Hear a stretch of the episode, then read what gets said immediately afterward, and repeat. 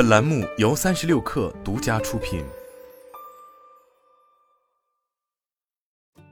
本文来自三亿生活。自从二零一九年以来，我们就一直在表达着对于智能手机影像设计高像素化的担忧。比如说，二零一九年的那批高像素机型，它们的 CMOS 技术相对粗糙原始，在对焦性能方面的牺牲很大，以至于主摄几乎完全无法拍摄近距离物体，因此实用性也相对有限。又比如说到了二零二零年，我们也曾批判过当时的高像素机型算力不足问题。由于当时智能手机 ISP 其实无法真正实现对超高像素的全像素连拍处理，也导致一旦开启高像素模式后，多帧降噪算法就会失效，结果就会使得成片的噪点爆炸，画质在大多数情况下都没法看。到了二零二一年之后，高像素已然成为智能手机的绝对主流。但即便如此，我们三亿生活也曾对手机的光学镜头设计提出质疑，并曾明确的指出，绝大多数机型的塑料镜片其实都不足以满足 CMOS 的解析力需求，也就是光信号在镜头这一步就已损失过多，可能喂不饱开启了高像素后的 CMOS。平心而论，这些年来整个智能手机行业在影像领域的进步速度的确是非常惊人，而且也非常有诚意的。因为差不多就是在这短短的两三年时间里，我们看到 CMOS 厂商为超大底、超高像素 CMOS 普及了先进的对焦设计，芯片厂商在新款 ISP 里加入了对1.08亿像素三十帧连拍的原生支持，镜头代工企业针对超大底设计出了高透波速混合架构，而在此基础上，手机厂商的自研底层算法进步，也使得高像素的照片处理不再需要等待，日常实用性更是得以大幅提升。那么，在这个基础上，对于时下的超高像素机型，特别是那些采用了超高像素设计的旗舰产品来说，还有什么因素制约着他们的画质表现呢？是存储容量或存储速度吗？显然不可能，因为如今的终端机很多都是两百五十六 GB 起步，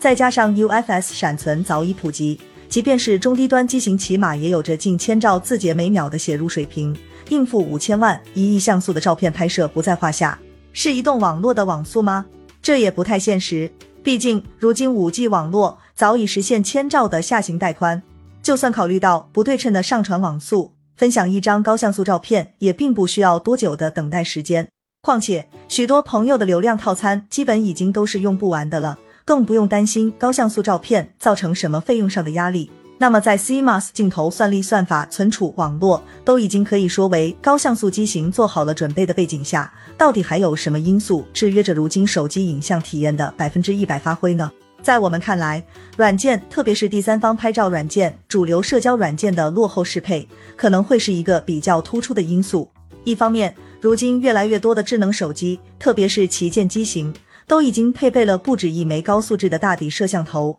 有的还用到了手机厂商的自研 ISP 硬件。但这样一来，也就意味着第三方软件无法直接调用公版的相机 API，而是必须要针对特定机型去做专门的适配。此时，如果开发者偷懒，或是手机厂商没有公开给出一个易用的适配方式，就可能发生第三方相机 APP 无法正常调用手机所有高素质摄像头，或是因为不适配自研 ISP。从而导致拍照色彩出现问题等现象。另一方面，就算手机软件能够完美拍摄，但是对于如今的用户来说，大家使用手机拍照的目的，很多时候都已不再只是单纯的记录，而是往往会进行分享。然而，问题就在于大量的主流社交平台对于图片上传的分辨率、文件大小限制，至今还停留在几年前的水平，或是虽然允许大文件的上传，但会自动对图片进行破坏性的压缩。如此一来，一方面会导致用户认认真真开启高像素模式拍出的照片